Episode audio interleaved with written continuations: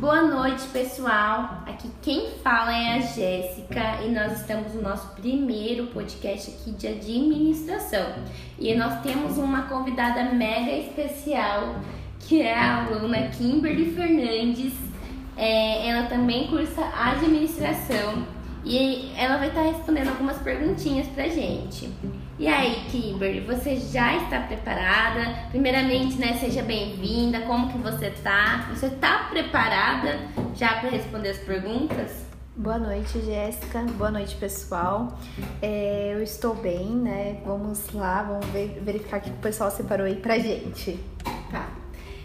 Kimberly, como nós podemos classificar os objetivos de uma estratégia? Você poderia exemplificar três objetivos? O primeiro objetivo é o de crescimento, que se aplica às estratégias traçadas para buscar a separação pessoal ou organizacional.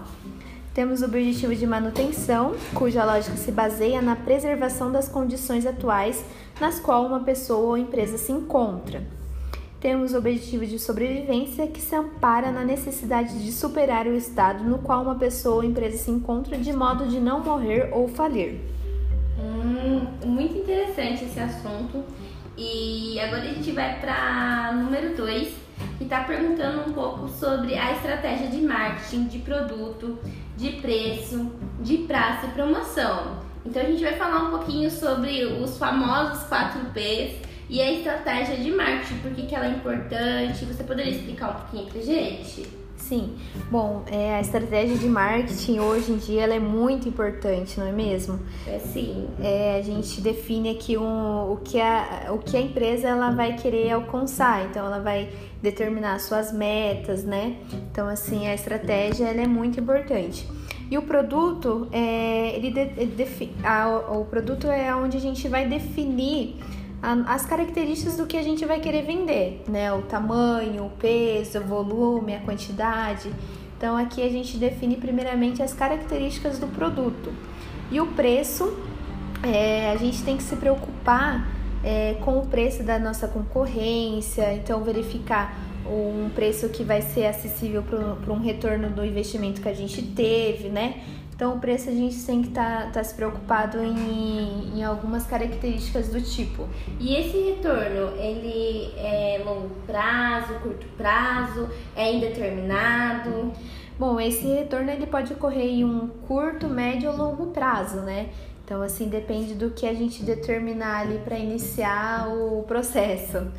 Por isso que é importante a gente ter um plano de negócio antes de começar uma empresa, né? Determinar todos, todos esses objetivos aí, né? Sim, com certeza. Bom, a praça é a localização, né? A estrutura adequada, os canais de distribuição e a relação com fornecedores são aspectos diretamente relacionados a esse composto de mix do marketing. A gente precisa saber aonde a gente vai divulgar o nosso produto, aonde ele vai estar. É, exposto para as pessoas, é, né? Eu não posso ter um local de atendimento que não tem nada a ver com o meu público. Sim. Se o meu público é de classe alta, eu não posso estar num local que mora pessoal de classe baixa. Eu tenho que determinar o público, né? Que é um público-alvo, para determinar o preço escolher um, um, local onde esse preço vai estar acessível para essas pessoas, né? Sim, é isso mesmo. E por último seria a promoção, né? Que a gente precisa determinar também algumas promoções. A gente pode fazer um, uma promoção especial, né? É, uma liquidação, um cartão fidelidade. Cartão fidelidade é muito importante, eu considero uma das coisas mais importantes. Uhum. O brinde também, o né? é brinde, é muito né? importante. Então, é, é um, uma forma de estratégia de marketing, vai chamar o nosso público para perto certeza. da gente, né? Que toda vez que você dá uma cartão fidelidade, você já está oferecendo um brinde, ou cada compra oferecer um brinde. É muito importante isso dentro de uma empresa, né? Sim. Kim, muito obrigada pelas, pelas suas respostas. Agora a gente está indo para a pergunta número 3. Explique a diferença entre o marketing direto online e o marketing direto offline. Bom, o marketing direto online é realizado com a ajuda de equipamentos como computadores, laptops, smartphone conectados à internet. É, as estratégias que aborda o fora do meio eletrônico, que seria offline, são várias. Desde a mala direta, venda pessoal, catálogos, telemarketing, televendas, ponto de vendas. Então, assim, há uma grande diferença entre esses dois, né? Por exemplo, marketing direto eu consigo divulgar por internet, que, que é o mais simples, é hoje, né? Isso, hoje tá em massa a divulgação, né? Sim. Hoje eu acho que a mala direta ela é menos viável, mas tem pessoas que continuam usando e tem resultado. A mesma coisa que o catálogo. Uhum. Porque muitas pessoas estão sim na internet, mas a gente nunca pode esquecer das pessoas que não têm acesso, das pessoas que não gostam disso, que, que são pessoas tangíveis, que elas gostam de tocar o objeto para ter. Então, o catálogo eu acho interessante para as pessoas que gostam de coisas tangíveis. Eu vou ver na revista, no catálogo e eu vou comprar. Diferente, ai, não sei se essa internet, e ela vai ter o, o, o acesso a fácil, né? Tanto Sim. quanto na internet para quem é uma pessoa ativa online né, nas redes sociais, tanto para as pessoas que não têm esse acesso, que não uhum. gostam, né? Sim, com certeza. É, é Agora a gente vai estar tá indo, né, para é, a pergunta número 4, que é para você citar, né, e exemplificar os canais de marketing direto online mais utilizados. Nossa, essa pergunta aí, ela vai ser muito interessante a resposta. É, sim, com certeza. Hoje a gente tem os New Leaders, né, que é, ou seja, o boletim informativo, que consiste em uma publicação periódica das empresas para assinantes e tem como objetivo principal divulgar informações relevantes aos interessados. É tipo assim, é, é como se fosse um jornal online, né? Isso. É, tipo, eu tô assinando, por exemplo, o Liberal. Eu assino o Liberal e recebo em casa. O New Leaders é um é um site Sim. que eu assino, eu pago por uhum. mês e recebo todas as informações também, né? Sim.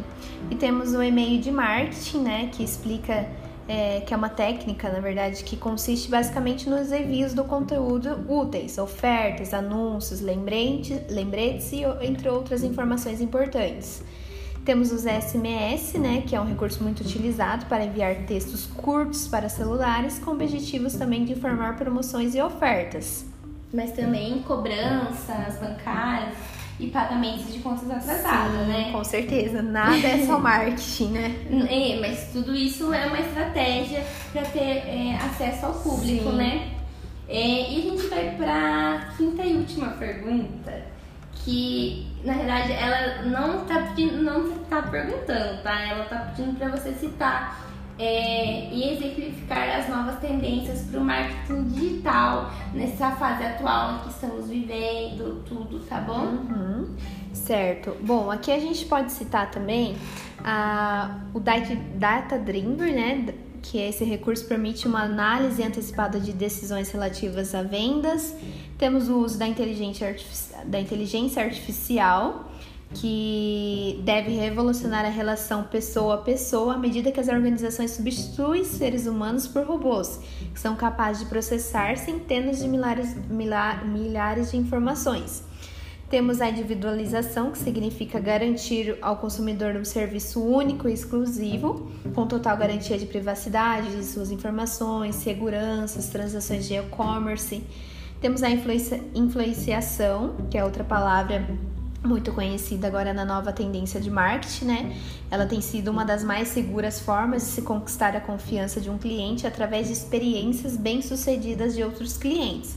Hoje, particularmente, também eu vejo muito vídeos é, ao invés de texto ou simplesmente um anúncio, as pessoas fazem lives em suas redes pessoais, né? É, na realidade também, o é, que que faz? É, a pessoa tem apenas 5 segundos para você chamar a atenção hoje no marketing. Então a imagem, se você conseguir cativar essa pessoa em 5 segundos, ela vira sua cliente. Sim. Isso é muito interessante. É, e em questão da inteligência artificial, hoje eu acredito que é muito usado em empresas de automotivas, né? Que antigamente é, se falava de linha de produção, mas era tudo de uma cor. Hoje nós vemos carro branco, carro preto, carro vermelho. Então eu acredito que teve muito da parte de inteligência artificial nas linhas automotivas, Sim. né? Uhum. Kim, a gente vai encerrar por aqui. Muito obrigada é, por ter participado do nosso podcast. Eu que agradeço. Boa noite a todos, pessoal. Boa até noite, mais. até mais.